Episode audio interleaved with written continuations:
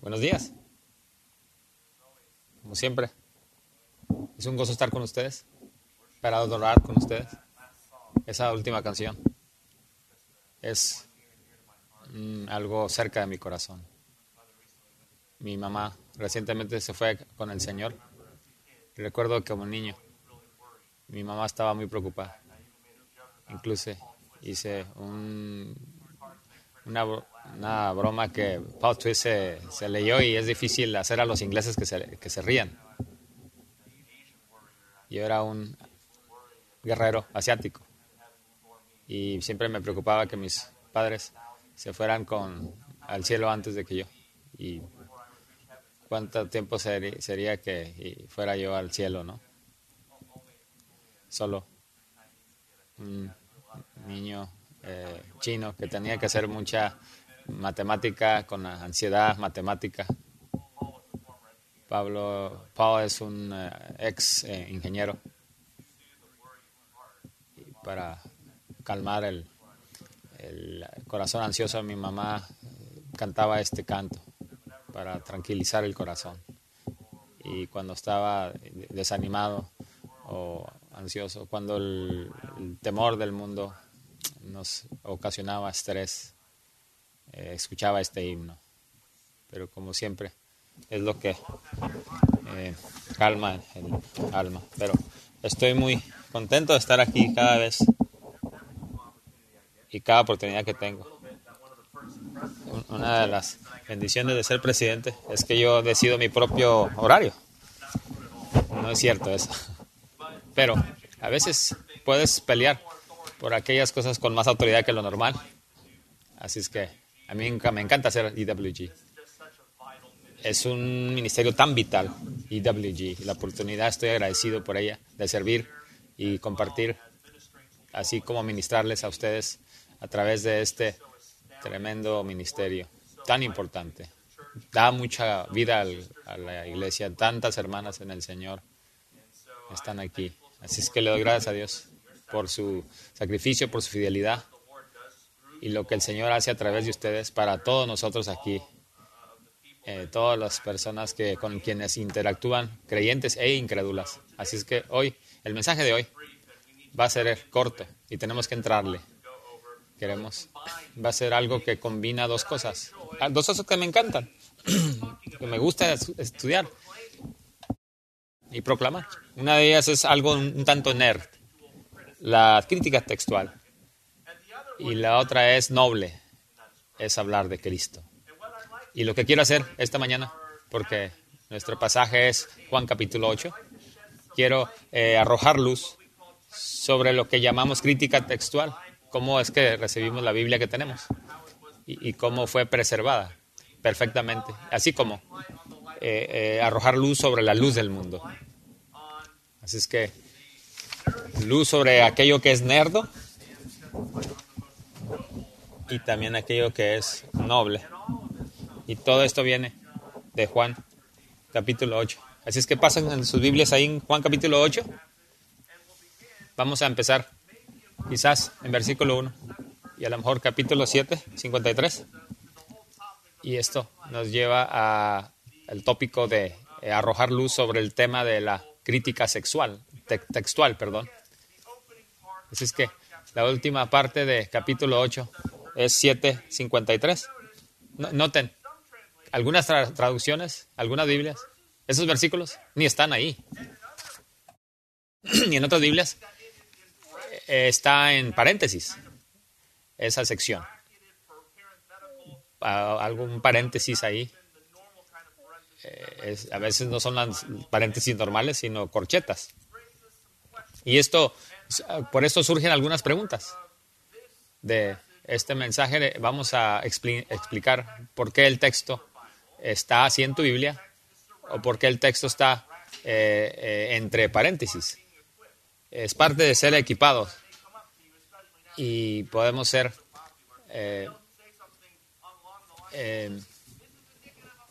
es indicativo de un cover-up. Las personas no saben cómo la Biblia ha sido preservada y, cómo la Biblia no ha sido preservada, qué está en la Biblia versus la Biblia normal y real son indicadores de lo que estamos escuchando. Es indicativo de, del hecho de que no sabemos lo que la Biblia dice, ¿no? E, es una conspiración, dicen algunos. Algunas personas dicen esto. Y en las mentes de las personas, muchas piensan que cómo es que esto ocurrió.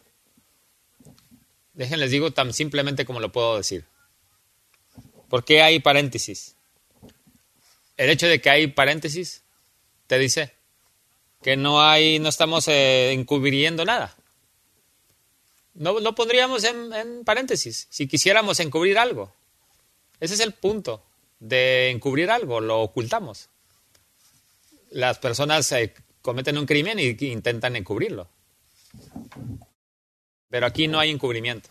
Aquí no hay encubrimiento alguno. Así es que como, como traductores pusimos unas notas ahí porque no queremos eh, encubrir nada. Queremos exponerlo más bien, descubrirlo. Una traducción es un recurso, eh, es, una es una herramienta, un recurso, especialmente en la eh, Biblia Legacy Standard. Lo que tienes en tu Biblia de inglés es lo que consideramos que ha de estar ahí. Y hay griego y hebreo, el original. Pero lo que hemos visto con todas las herramientas, con todas las referencias, con todas las notas, queremos que ustedes puedan usar su traducción así como nosotros la usamos. Así tan cerca que podamos llegar. Así que lo que estamos queriendo hablar hoy, porque una paréntesis como este es indicativo de un proceso y el proceso eh, prueba y da evidencia de que podemos tener completa confianza en la palabra de Dios. Es la misma Biblia que las iglesias más tempranas usaron, que Jesús y Pablo y Pedro y Mateo usaron. Es la misma Biblia que Isaías tenía, que David tenía, hasta Moisés usaron la misma Biblia ha sido preservada para demostrar aquí, aquí. Antes de entrarle a Juan 8, queremos echar un paso atrás. ¿Por qué existen estos temas? Esto de los paréntesis aquí en esta sección de Juan. Bueno, es que Dios dio su palabra, es, inspirada. Y, fue llevada los escritores por el Espíritu Santo. Es inspirada, amén.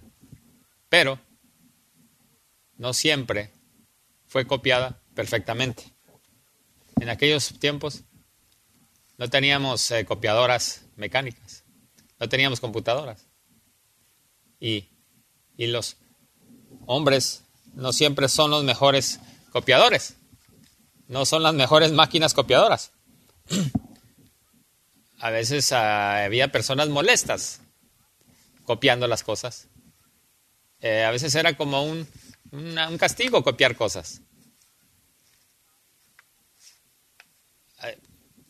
Yo cuando desobedecía me hacían copiar ciertas cosas eh, a la fuerza, ¿no? Y yo como protestando sobre ese castigo, yo escribía todo mal, en letras grandes. Y así grande. Tenemos nombres creativos, ¿no? Tenemos humanos, cuando hay humanos hay errores. Había un monje irlandés quien eh, escribía ahí en, al margen cosas simplemente porque tenía frío. Las personas no son máquinas copiadoras perfectas. Tenemos errores que pueden entrar, especialmente cuando estás copiando por mucho tiempo y de por sí tienes una actitud que no ayuda. Y por eso hay variaciones. Pero hay maneras de entender esto y de resolverlo. Tenemos dos criterios principales. Tenemos evidencia externa y tenemos interna.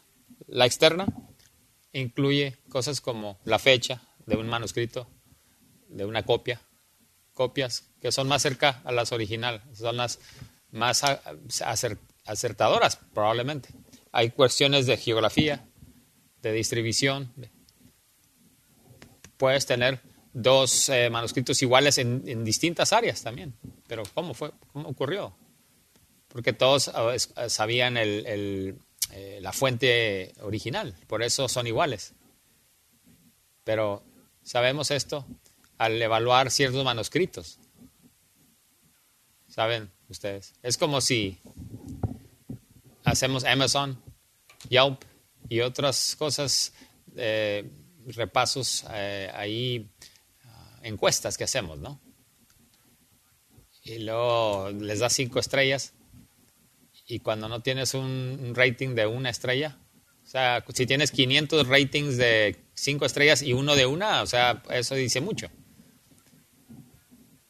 Y si un rating de una cosa, primera Corintios 13, sabemos que el amor cubre todo, ¿no? Pero si vas a este negocio, después de todos, después de, si, vas a un negocio donde tiene todos los ratings malos, pues eres un negocio. Así es que cada quien tiene su encuesta tipo Yelp. Incluso si jugamos un juego, si doy un mensaje en distintas partes del, cuarto y empezamos a trazarlo, comunicarlo, y, van, las partes del, dos partes del cuarto aquí, del salón, van a decir lo mismo porque es la misma fuente. Pero conforme más avanza en el salón aquí el mensaje, quizás hay variaciones. Así que sabemos, algunas personas aquí quieren tener, eh, quieren divertirse. Así es que cambian el mensaje. Y tenemos que identificar a esas personas que no son tan confiables.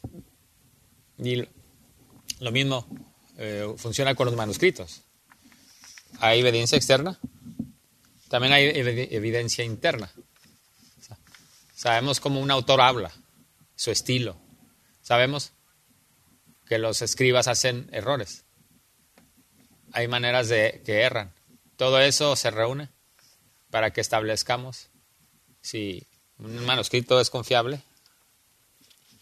Digamos, estamos escribiendo el MacArthur comentario y en medio de ese comentario de John MacArthur, por alguna razón, dice, hey, yo, what's up? Diríamos, ese no es MacArthur. Algo, alguien lo copió mal ahí. Así es que, si tienes vocabulario en el libro que no está de acuerdo a lo que el autor ha dicho en otras partes, no mezcla con nada de lo que ha dicho el autor originalmente, y con, en combinación esto con lo externo, lo interno con lo externo, podemos discernir. Queremos prevenir a añadir a la escritura. Y lo que nos debe animar a la luz de toda esta evidencia externa e interna es que un, es un proceso que nos debe animar que tenemos tanta evidencia de que esto es la palabra de Dios. Quizás han escuchado esto antes. La escritura, incluso el Nuevo Testamento, tiene más de 2.000 manuscritos para el Nuevo Testamento. Y hay otros, eh, hay otros eh, documentos que, antiguos que solo tienen 100, solo tienen 7 y la, gente los acepta como verdad, veraces. Y, esos son manuscritos solamente. Si cuentas artefactos, ¿qué quieres, ¿qué quieres decir con artefactos? También a veces que enseñamos a los niños en la escuela dominical, A veces tienen ahí este, ah, platos o cosas visibles, ¿no? Eso preserva la escritura, ¿no? Los artefactos antiguos son preservados. Y, si tienes fotos en tu pared, eh, ahí en, en, tu pared de escritura, eso preserva la escritura. Sí, si no tuviera la todas las escrituras de, los Estados Unidos, aún tenemos la, Biblia MacArthur, que preserva las cosas. Si añades todas las, piezas de eh, evidencia, tenemos miles de piezas de evidencia para la escritura.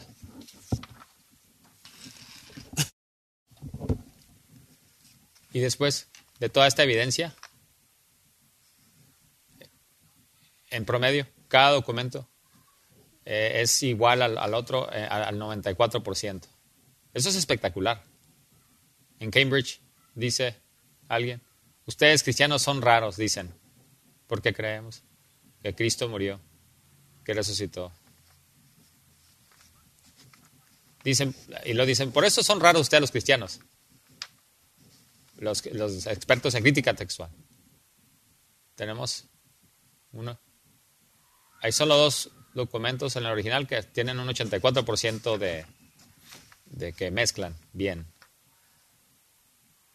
Pero tenemos más de 2.000 manuscritos. Y, se están eh, fijando en seis manuscritos raros, que solo hay seis.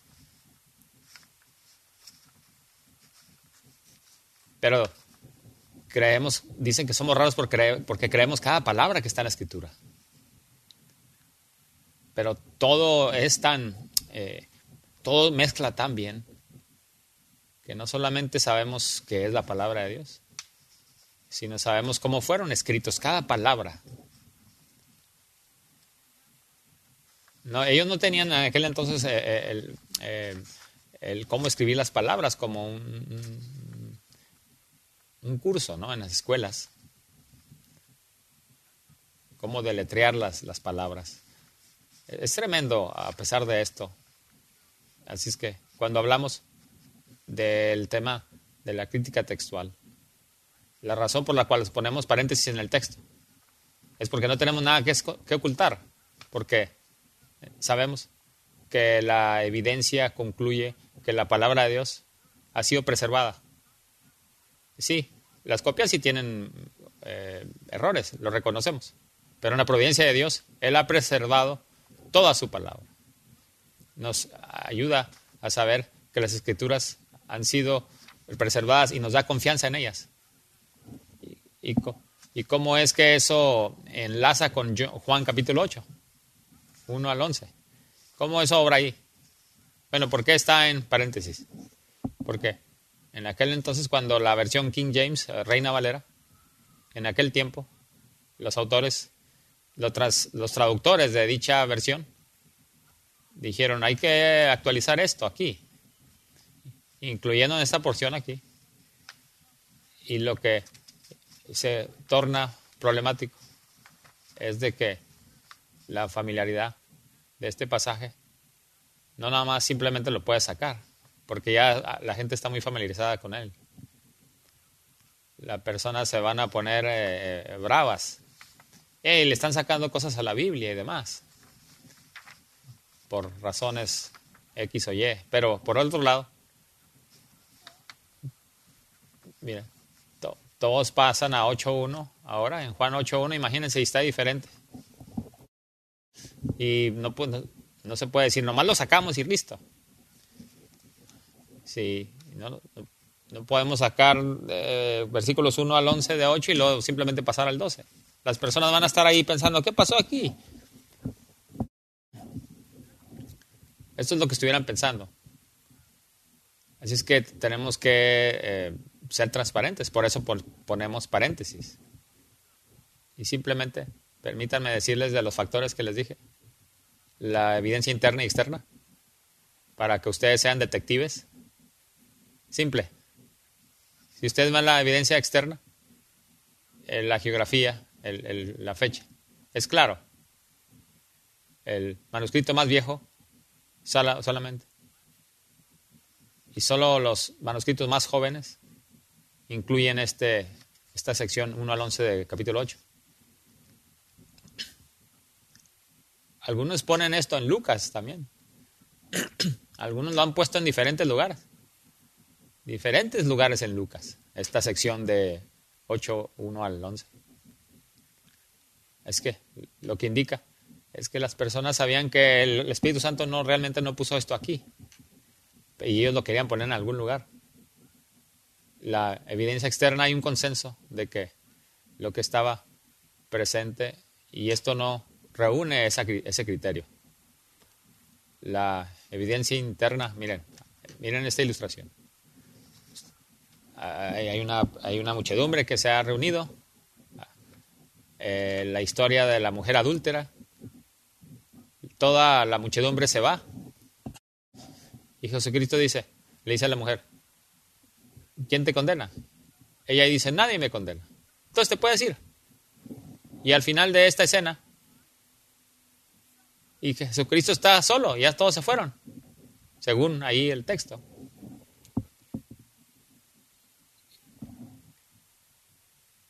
Y luego dice en el 12, otra vez Jesús les habló, pero ¿a quién les habló si todos se fueron? Dice 8.12. Todos se fueron. Entonces, ¿qué pasó? presumiblemente todos regresaron. ¿Cómo eso ocurrió? Eso es muy extraño. Entonces, ¿y por qué dice otra vez Jesús les habló? Es, como una discrepancia acá. Eh, en ese tiempo en la escena, Dicen ahí que Jesucristo estaba escribiendo con el dedo en la, en la arena, en la, en la tierra. Pero el templo no tenía tierra. ¿Cómo escribes en la tierra si no hay tierra? Bueno, es que no limpiaron bien, dicen algunos. Yo he estado ahí.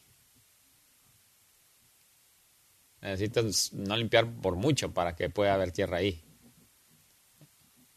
Es que hay problemas. Y lo que esto demuestra es que es una incluyeron esto ahí. Las personas eh, querían buscar dónde poner esto. Y, en la tradición, luego, eh, al copiar los manuscritos, no estaba ahí esto, ¿no? Y el insertar esto ahí, la historia es interrumpida. La historia que, lleva ahí el flujo del 7 al 8 es interrumpida. Es que todo esto es evidencia de que cuando ponemos paréntesis, lo hacemos por una razón. Para ser transparentes. Para, para mostrarte que no hay encubrimiento.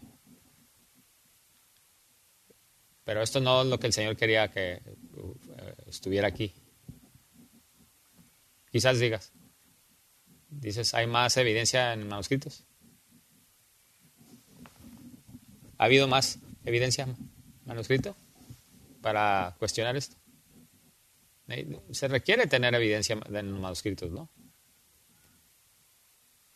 Pero tenemos tantos manuscritos que lo único que la evidencia nueva es que confirman lo que tenemos. Lo que está en la Biblia, lo que hay en las, en las, ah, las notas a pie de página. Así es que. Pero bueno, Espero y esto le haya arrojado luz sobre el tema de crítica textual y cómo Dios ha preservado su palabra. Y hasta, hasta cada letra. Tenemos confianza en cada letra, cada palabra. Cuando ves un paréntesis, como ves a veces a, principios de Juan capítulo 8, tiene una razón de estar ahí y nos anima. Y también sabemos que lo que Dios quiso poner en la Biblia. Pero bueno, en vez de estar hablando de lo que no está en la Biblia, hablemos de lo que sí está. Eh, arrojemos luz no en aquella tema tipo nerd, pero en aquello que es profundo. Juan, el Evangelio. El Evangelio de Juan es un, un Evangelio muy profundo. Es, su mensaje general es tan claro como evangelizador. Sabemos que el mensaje general es, es claro. Eh, presentar a Jesús como el Mesías. Vemos cómo Juan, de manera únicamente, traza la vida de nuestro Señor y nos muestra la vida de Jesucristo, su humanidad, su deidad. Puedes, el principio de Juan, tienes una una semana desde la creación, porque va de acuerdo con la creación, Juan capítulo 1 y 2. ¿Quién fue el que hizo la, creación? Jesucristo. Y, de esa manera, no solo eso, sino no, solo tienes creación, pero Jesucristo intenta nombrar todo. Y ahí, ahí tenemos Jesucristo Abraham a, a Israel, Sara, o sea, es algo muy paralelo. Juan capítulo 4, Jesucristo conoce a una mujer en una fuente. En Juan capítulo 4, ¿quién, quién también tuvo una experiencia en una fuente? Jacobo. Sí, entonces vemos ciertos paralelos entre el libro de Juan y la Biblia. Así que tienes la creación, tienes el nombramiento en Génesis, tienes, a Jacob.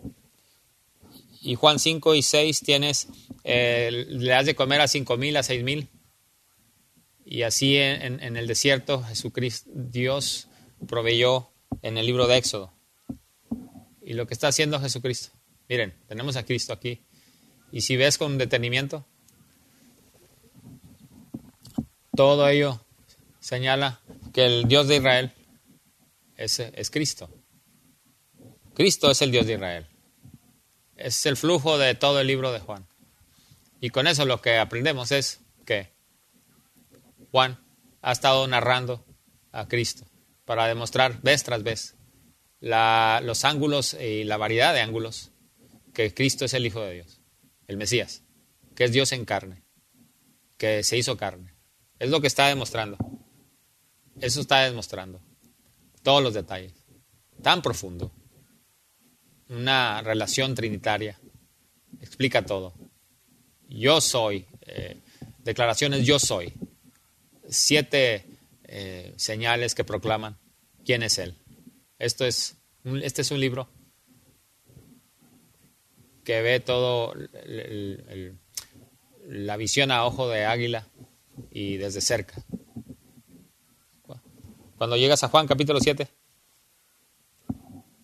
conforme la progresión se ha ido avanzando, Jacobo, el, Éxodo, eh, la Pascua, ahora en Juan 7 tenemos la fiesta de Pentecostés, la fiesta de los tabernáculos, sí.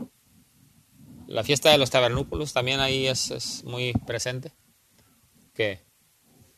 ese son, es campamento, pero sino luz, antorchas también. Estas fiestas, ¿no? Por eso Cristo va a hablar de que Él es la luz del mundo. Y, en Juan 7 introduce este tema. Porque dice, bueno, ¿vas a hablar claramente o no? Públicamente, le dicen a Jesús. ¿Vas a venir en la luz? Y Jesucristo dijo, yo no tengo que hacer eso porque yo soy la luz. Juan capítulo 7. Eh, expone eh, las tinieblas, Juan capítulo 7. Y Juan capítulo 7, sistemáticamente, comprensible, expone eh, el pecado de los, de los incrédulos, la maldad de los incrédulos, la expone la luz. Juan capítulo 9, cuando toda esta historia concluye, Jesucristo sana a un hombre que nació ciego. ¿Qué no es lo que la luz del mundo haría? Dar vista a aquellos que no pueden ver. Sí, si hubiera manera de resumir Juan capítulo 9. ¿Quién está ciego en, verdad? No es el hombre ciego, sino los líderes religiosos, los judíos, son los que están ciegos. Tienes cosas como esas.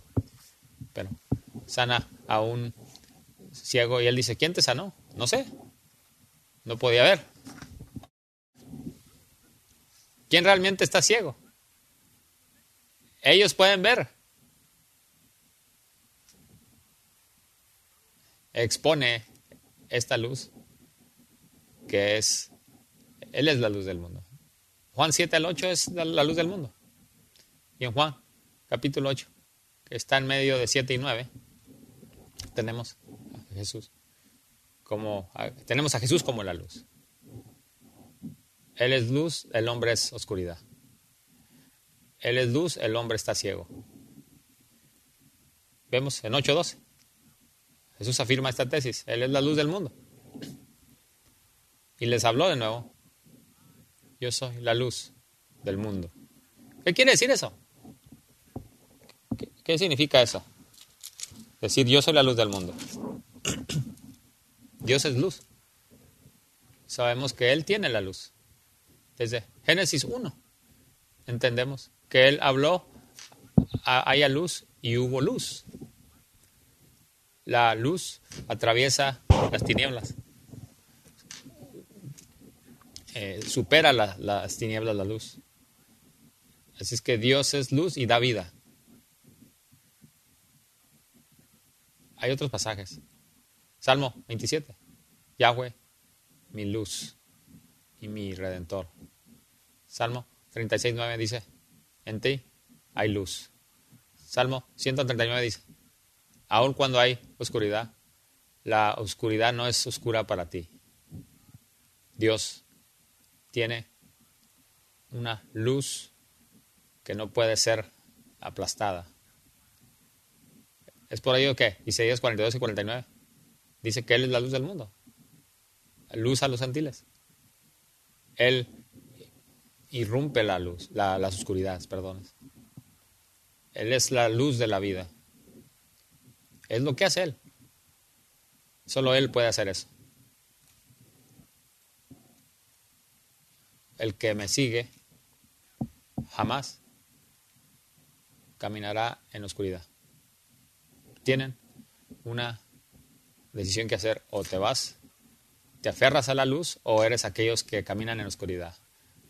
O vas a tener la luz que da vida, o estarás en la oscuridad y, ceguera y muerte. Eso, hay, una propiedad de luz. Si piensa. lo sabemos. La luz no solamente expone oscuridad, sino que te, también te puede hacer ciego. Es por eso que no tenemos fotos con flash, porque no puedes ver. Y después lo tienes que hacer de nuevo porque cerraste los ojos. Pero te das cuenta que, que ya estás grande. Pero bueno, la idea es que puedo exponer oscuridad cuando la luz brilla eh, también ciega a algunos. Conforme vamos por este capítulo, en esa conversación entre los líderes religiosos y Cristo, Jesucristo, constantemente va a estar demostrando tan claro que Él es la luz. Y las personas están ciegas, están en la oscuridad. La luz está brillando con todo su fulgor, en contraste ellos están en oscuridad. Pero bueno, algunos puntos en qué pensar. Eh, hablemos de lo que la gente no entiende. La verdad. Versículos 13 al 18. Versículos 13 al 18. Entonces los fariseos le dijeron, tú das testimonio acerca de ti mismo. Tu testimonio no es verdadero. Imagínense, están citando algo que Jesucristo dijo acerca de la ley. Porque con dos o tres testimonios se verifica algo, para verificar algo. Pero seamos un poco más duros con ellos. Dos o tres testigos no hacen lo que digan alguien, ¿verdad? No, no, no necesariamente. Sí lo valida, lo verifica, pero pero no es que automáticamente se hace verdad si alguien verifica algo. ¿Sabemos eso? Un hijo, un niño puede decir la verdad sin testigos y, y un niño puede decir mentira y tener testigos. Es lo que sabemos. Los fariseos, tratando de tropezar a Cristo, van a torcer la naturaleza de la verdad. Jesucristo es la luz que expone esto. Respondió Jesús, aunque yo doy testimonio acerca de mí mismo, mi testimonio es verdadero, porque sé de dónde he venido y a dónde voy. Habla de su naturaleza divina. Jesucristo no necesita validación o verificación. Él dice la verdad y es la verdad porque es la verdad. Jesucristo entiende la naturaleza de la verdad. Los religiosos no, incluso. lo que ellos revelan es que ellos no saben de dónde viene Jesucristo. Este es el problema de ellos. Todo lo que hacen es, están juzgando por fuera, de acuerdo a la carne. No saben cómo encontrar la verdad. No la pueden figurar. En versículo 16 dice, y si yo juzgo, mi juicio es verdadero, porque no soy yo solo, sino yo y el que me envió, el Padre.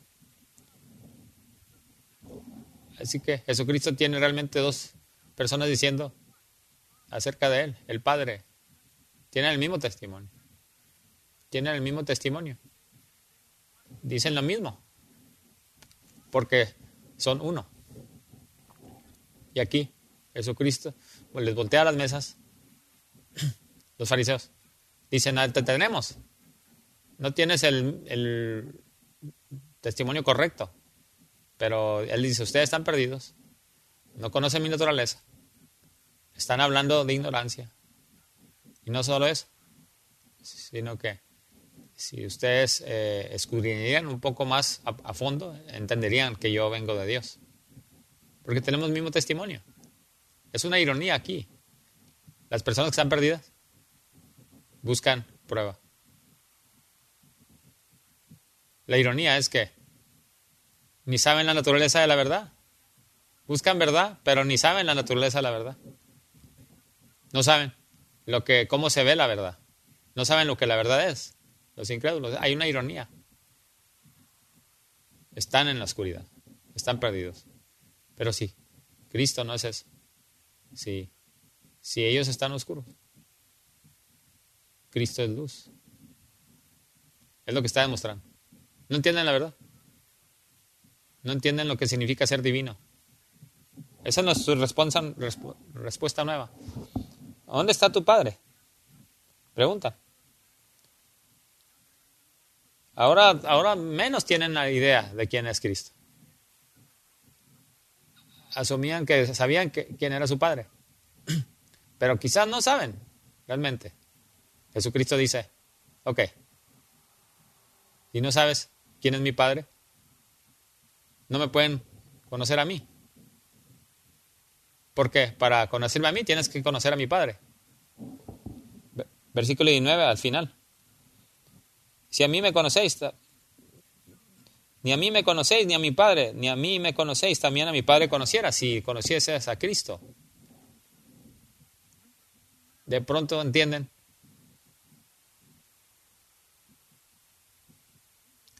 Así es que ¿quién está en la oscuridad acá? ¿Quién está en la luz? ¿Y qué está comprobando Cristo acá? Que Él es la luz. Y aparte de eso, en versículo 20, hay una demostración activa de que, eh, de que es obvio quién es este. Estas palabras habló Jesús en, en el lugar de las ofrendas, enseñando en el templo. Es fácil silenciar a un hombre. Cuando controlas el poder en, en, el templo, puedes fácil controlarlo. Pero Jesucristo fácil continúa hablando y diciendo. Y nadie le puso mano sobre él. Y Cristo lo ha hecho tan claro. ¿Has pensado acerca de esto? ¿De la luz? ¿Por qué? No puedes poner mano sobre mí. y después del capítulo 7 mandan a personas a querer tomarlo. Y dicen, porque nadie hablaba como Cristo, no, no lo pudimos arrestar. No es un hombre normal, dice. Si puede convertir a las, a las fuerzas especiales, quizás Jesucristo no es un criminal y quizás no es un hombre normal. Él ha demostrado indicando. Pero dice, no sabemos. Entonces, ¿quién está en la oscuridad? ¿Quién es el que no tiene ni idea? Ellos. Ellos están en la oscuridad. Él es la luz. Es que no entienden la verdad. Tienen una mentalidad, no entienden la verdad, no entienden la divinidad de Jesús y tercero, tienen una mentalidad terrenal. del 21, otra vez les dijo Jesús, yo me voy y me buscaréis, pero en vuestros pecados moriréis. Jesucristo, hablando aquí de su muerte y resurrección. Los judíos siempre estarán buscando un Mesías. ¿Y por qué lo buscan mal? En sus pecados morirán, en incredulidad. Pero Jesucristo, sabiendo, miren, noten cómo interpretan sus, palabras. Todos los judíos le decían, ¿acaso se matará a sí mismo? Versículo 22. Jesucristo está hablando de la oferta de salvación y los judíos piensan que se va a suicidar. De lo, de lo que abunda en el corazón, de lo que abunda la boca, abunda el corazón. Esto expone su corazón. A la luz de eso, ¿qué dice el Señor? Versículo 23. Y les dijo, vosotros sois de abajo, yo soy de arriba. Es un problema a ustedes. Ustedes tienen una mentalidad terrenal. Porque si pueden pensar de la oferta de salvación de Cristo y pensan, piensen que estoy hablando de suicidio, tienen una mente terrenal. Están en la oscuridad. No yo. Yo ni estaba hablando de eso, del suicidio. Yo, es que yo soy de arriba. Y ustedes son terrenal. Y yo soy celestial. Él sabe la verdad. Ellos están llenos de mentiras. Y es lo que Cristo ha estado enseñando. Ustedes van a morir en sus pecados. Versículo 24. Porque si no crees que yo soy, en vuestros pecados moriréis, dice el versículo 24. Cristo está diciendo, yo estoy en la luz. Tengo claridad de cosas celestiales. Y ellos están en la oscuridad. ¿No entienden? La verdad, no entienden las cosas celestiales. Eso solidifica quién es Cristo. Y todo en este debate aquí está empujando hacia este punto que vemos en versículos 25 al 30. Le están diciendo a Cristo, ¿quién eres tú? Están diciendo los religiosos. Han dicho, sabemos quién eres tú. Sabemos de dónde eres. Están diciendo. Y Jesús le dice, ustedes no saben quién soy. Y finalmente dicen, entonces no, no sabemos. No, no entendemos nada, prácticamente están diciendo. Es que ellos son los ciegos. Y me, encanta esto. Versículo 25. Entonces le dijeron, ¿tú quién eres? Entonces dijo Jesús, lo que desde el principio os he dicho. No solamente están ciegos, sino están sordos. No he cambiado nada de lo que estoy diciendo. Pero no me pueden entender. Porque están en la oscuridad. No pueden ver la luz. Totalmente ciegos totalmente expuestos. Jesucristo está dice y dice y dice. Y están asumiendo y presumiendo en su propia justicia caída. Jesús dice, bueno,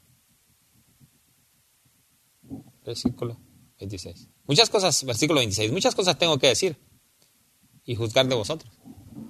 Pero el que me envió es verdadero.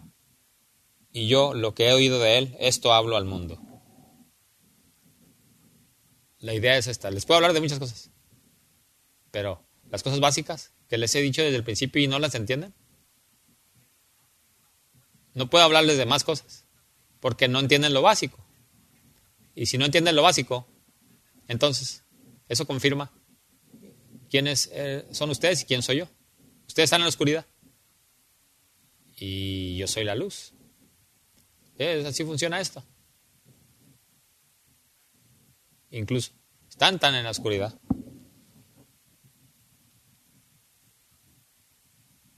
Que les está hablando del Padre y no entienden. No entienden, dice el versículo 27. No entendieron lo que les hablaba del Padre. Miren, tan claro, lo voy a hacer.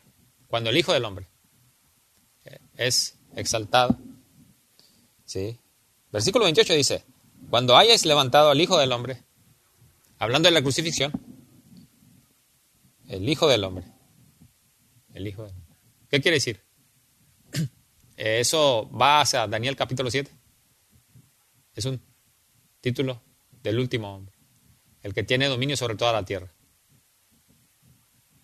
¿Entienden esto? El Hijo del Hombre vino a morir.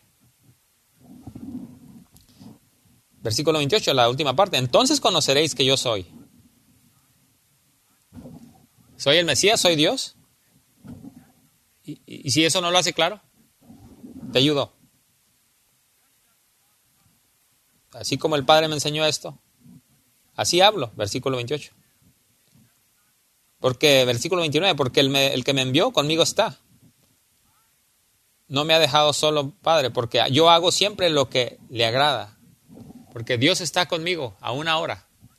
Es, ¿Era Dios? ¿Soy Dios? Sabrás que soy Dios. Pues cuando veas esta profecía que se cumple. ¿Está claro? Pero no lo entendieron. ¿Por qué? Porque estaban en la oscuridad. Pero algunas personas sí entendieron, versículo 30. Hablando de él estas cosas, dice, muchos creyeron en él. Cuando lo estás desenvolviendo tal como lo hace Cristo, eh, muestra que es la luz. Lo hace muy claro. Y los que le resisten, porque están en la oscuridad, porque es todo acerca de ellos.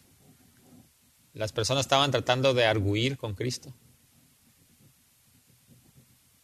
Pero sus, esfuerzos simplemente comprobaron lo que Jesús estaba diciendo. Es lo que hace la luz. Eh, cega, expone. Y arroja la luz sobre la oscuridad. Pero Jesucristo arrojó más luz. Muy convincente. Eh, Jesucristo arrojó luz sobre los incrédulos y reveló quiénes son los incrédulos. Pero al final del capítulo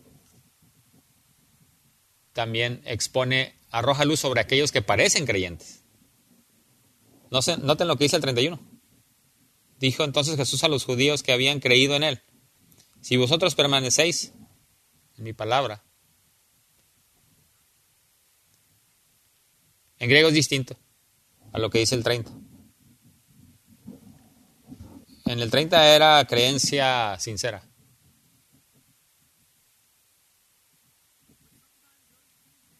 Pero no todos creyeron genuinamente y es difícil distinguir aquellos que creen en verdad y aquellos que no creyeron en verdad, pero que dicen que creen. Es difícil de discernir qué hay en el interior. ¿Por qué? Aquí están todos el domingo por la mañana adorando. Y sal, cantan muy fuerte. Pero no son sinceros. ¿Sabemos esto? Pero ¿saben qué es profundo de, de lo que dice Jesucristo? Es que Jesucristo puede distinguir sin ningún problema entre falsos creyentes y creyentes genuinos. Bueno, lo que hace en este capítulo es bello, es trae convicción. Es como una cebolla que la está desenvolviendo. Y, Jesucristo va quitando cada capa y hasta que expone lo que en verdad hay en el centro. Les enseño cómo dice esto. ¿Qué es eh, la, la parte exterior de la cebolla? Si habitas en mi palabra, serás verdaderamente mis discípulos, dice el 31. Es lo que hace la luz. Si permaneces en Él, la luz siempre vence la oscuridad. La única manera de que vas a salir de la pecaminosidad es permanecer en Cristo, poner tus ojos en Cristo y, estar allí constantemente en Cristo. Es la única manera que vas a prevalecer y tendrás verdadera libertad si crees que eres libre, eres libre. Pero primeramente tienes que reconocer que eres un esclavo para ser libre. Abraham, mira en 33.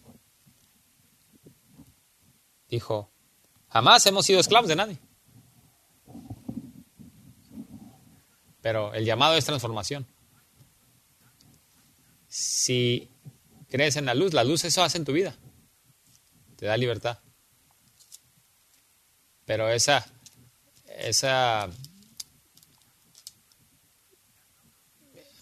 eso de reconocer, de que reconozco el pecado, necesito parar, Cristo lo expone, expone lo que hay en el corazón. Él expone su esclavitud. Dice el 34, de cierto, de cierto os digo, que todo aquel que hace pecado, esclavo es del pecado. Si habitualmente pecas, y su advertencia es clara, el esclavo ya no permanece en la casa para siempre, dice el 35. Si el Hijo te hace libre, eres verdaderamente libre. Pero dice, entonces, ¿por qué me quieren matar? ¿Por qué? Dice el 37, ¿por qué me quieren matar? Él, expone la verdad. Sus acciones hablan más fuerte que lo que dices creer. Eres un creyente falso. Y sé porque soy la luz de la, del mundo. Y tu vida no, no está siendo transformada. No es transparente. Porque no eres de la luz, les dice. Y no eres esclavo de Dios, sino esclavo del pecado. Es que estamos desenvolviendo la cebolla aquí. Versículo 39 y al final. Eh, expone su identidad. Le dijeron, ellos dijeron, nuestro padre es Abraham. No necesitamos la ayuda, dice. Tenemos a Abraham, dicen. Y les dijo, si ustedes son, fuesen hijos de Abraham, harían las obras de Abraham. Esa es su identidad. Es, es la categoría en la que están. Ustedes no hacen lo que hace Abraham. No son de él. Esa no es su identidad. Cuando están esclavizados al pecado, eh, y ahora procuráis matarme. Abraham pecó, pero nunca trató de matar a Dios. No rechazó al Mesías. Él no hizo eso. ¿Qué dice Cristo? Esto es lo que están haciendo. Lo que ustedes hacen refleja a quienes son. Están en línea no con Abraham, sino con su, su padre, el diablo. El diablo, sí. ¿Por qué? Su padre es lo que le gusta hacer. Él es un asesino desde el principio. Nunca, está, nunca han estado ustedes en la verdad. Pero Jesucristo, yo no necesito ser libre, yo ya soy libre, dicen. No estoy tan perdido, yo soy Abraham, soy de Abraham. Déjenme les ayudo. Quizás biológicamente son de Abraham, pero son de su hijo, el diablo. Así que expuso su esclavitud, su identidad.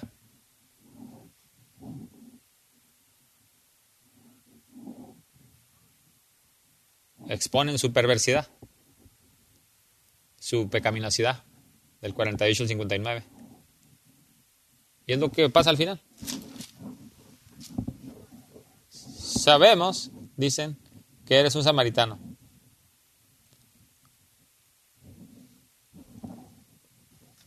Y cuando le llamas al santo de Dios, le llamas malvado, sabemos que estás patas arriba. Lo tienes todo al revés. Y Jesús, con la claridad más grande, les recuerda quién es Él. Él es el que honra a su Padre. Él es el que da vida. Él es el que es más grande que Abraham. Capítulo 53 y 54. Él es el que glorifica al Padre. 56. Él es de quien Abraham se hubiese regocijado. Eso es lo que pasaría cuando entienden que Cristo es Dios. Y dijo, dijo, dijo esto. Antes que Abraham fuese yo soy. Y lo tienen tan al revés. Pero Jesucristo ha quitado los, las partes de la cebolla. Pero ellos dicen, no, yo estoy bien. Soy una buena persona. Tengo, tengo toda la religiosidad. Tú estás mal, le dicen a Jesucristo, y nosotros estamos bien, dicen. ¿Y qué dijo él? Les dijo, vez tras vez, ustedes intentan matarme a mí. Miren al final del capítulo, versículo 59. Tomaron entonces piedras para arrojárselas. Dice, no te, no, queremos, no te queremos matar. ¿Y qué pasa? Lo quieren matar. ¿Por qué? Porque eso es lo que hace la luz. Expone quién en verdad eres. ¿Quiénes son? No son no son el Abraham que se regocijaría al ver a Jesús, sino son de su hijo el diablo, quien es un asesino desde el principio. Y simplemente ha expuesto lo que siempre ha estado ahí. Él es la luz del mundo. Nada se le escapa, ni una mano, ni una mano puede engañar a Dios. Él es la luz del mundo. Él arroja luz sobre la oscuridad. Si piensan que puedes simplemente jugar el juego, Dios y Dios acepta eso, no. Él expone y va a revelar que tú no eres de la luz, sino eres de Satanás. Él, es, él sabe eso. Y Él es la luz. Es luz pura. Y el hombre está ciego. El hombre no entiende la verdad. Tiene una mente eh, terrenal. No entienden que Jesús es el Mesías. Aquí está la gloria de esto. Él es luz. Y si permaneces en Él, eh, el pecado va. El, poder de la luz se sobrepone sobre el pecado y te va a hacer verdaderamente libre. Y la pregunta para nosotros es, ¿sí, ¿conoces la luz? No solo acerca de la luz, si no la conoces, Jesucristo es la luz. Y todo lo comprobó, todo el mundo comprobó que Jesús era la luz. No solamente queremos saber, como dice el 31, ¿no? 30. Que, creemos en Él. El 30. el llamado es creer en Él y permanecer en su palabra. Cuando haces eso, esa luz ilumina todo. Amén. Oremos. Padre Santo, amamos que eres luz. En todo aspecto, en cada parte de ti, cada descripción de ti, manifiesta que eres luz. Y luz es una de ellas. Ayúdanos a meditar en, ese, en el hecho de que eres luz, de que tú arrojas luz y expones la oscuridad. Nada se puede esconder de ti. Y por un lado, eso nos nos debe causar a huir de nuestro pecado, pero también regocijarnos de que no hay pecado, no hay, no hay oscuridad que la luz no puede superar. Tú eres la luz del mundo. Y si permanecemos en ti, tendremos la luz y verdad, libertad del pecado. Gracias por ello.